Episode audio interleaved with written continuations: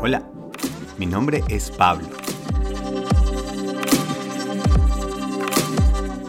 Y quiero saber por qué lo estoy haciendo. Les voy a contar la historia de un guitarrista que se llama Dave. Esto es una historia verdadera. Esto ocurrió en los 80s. Dave, un guitarrista fantástico, estaba en una banda y aunque tenía todo el talento del mundo, le gustaba el traguito. Y el problema es que cuando se tomaba sus tragos se ponía agresivo, chocaba con los otros miembros de la banda y no hay talento que aguante eso. ¿Qué pasó? Estaban en Nueva York y los otros tres integrantes de la banda lo despertaron en el guayabo más cuaternario que tenía este pobre Dave y le dijeron, hasta aquí llegamos, le toca irse él asustado no entendió y lo primero que pensaba es cómo no me avisaron, por qué me están echando y le dijeron no podemos aguantar más esta situación, es hora de irse. Dijo, ok, ¿dónde está mi tiquete de avión? No, no se va en avión, se va en un tiquete de bus que dura cuatro días. Y hasta ahí llegó la historia con esa banda. Duró esos cuatro días en ese bus pensando cómo iba a vengarse y la banda que iba a hacer para mostrarles lo que él era capaz y formó su propia banda. Esa banda se llama Megadeth. Él es Dave Mustaine. Esto ocurrió en abril 11 del 83. Esta banda ha vendido más de 38 millones de discos en su historia, que ya de por sí es un número increíble cuando uno ya piensa que es metal y hard rock es a otro nivel. Lo que ahora cambia un poquito la historia es quiénes fueron las tres personas que lo sacaron de la banda primera en la que estaba. Los que lo echaron se llamaban James Hetfield, Lars Ulrich y Cliff Burton, que salieron a vender 125 millones de discos con Metallica.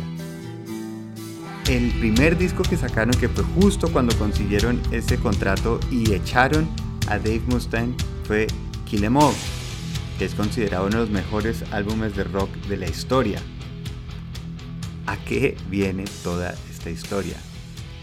Dave Mustaine es todavía famoso y reconocido porque todavía le duele este pasado y siempre se ha comparado sus éxitos frente a Metallica. Cuando él siente que vende 38 millones de discos, no está pensando en el éxito que ha tenido, sino cómo ha dejado de vender los otros 70. Con lo que nosotros nos medimos es con lo que nos sentimos. Una perspectiva podría ser, sí, estaba siendo un borracho cansón, se cansó la gente, afortunadamente logré empezar mi propia banda con mi forma de ser, con mi música, y soy una de las bandas más respetadas de la historia. O se puede sentir que ese fue el tren que lo dejó y solo está corriendo detrás de ese tren. Si yo solo me mido por esa comparación, hasta uno de los músicos más exitosos de la historia se siente mal. ¿Qué pasa si nosotros nos medimos por lo que estamos logrando y viviendo? Dave Mustaine tiene una carrera musical que tienen muy, muy, muy pocas personas en el mundo. En décadas de música, si él solo con eso se enfocara, que tiene una banda de fans absurda que lo adoran, hoy en día todavía pueden seguir haciendo su música, sería una persona completamente feliz. Está haciendo lo que le gusta, sirviendo a su grupo de marcianos.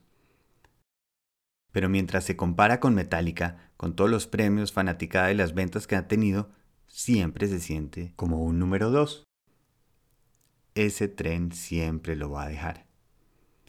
Es clave, importante saber qué es lo que queremos. ¿Qué es una definición de éxito? Si es seguir al número uno y alcanzarlo, siempre nos seguiremos sintiendo como el segundo.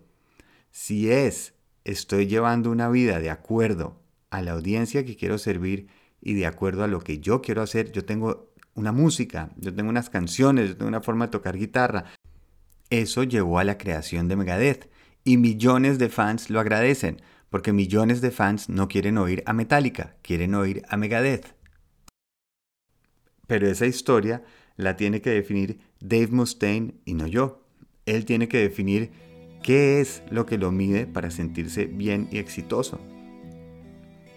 Los invito hoy a hacerse esa pregunta. Si nos estamos comparando, estamos viendo qué tienen más los demás, qué otros números están más adelante, o yo en mi forma de ser si estoy viviendo al ritmo de mi propia música, de mi propia banda y de mi propia audiencia. Espero que tengan un día increíble y se lo gocen y empiecen a medirse por lo que quieren ser, contribuir y sentir. Porque realmente todo lo demás no importa, ¿cierto?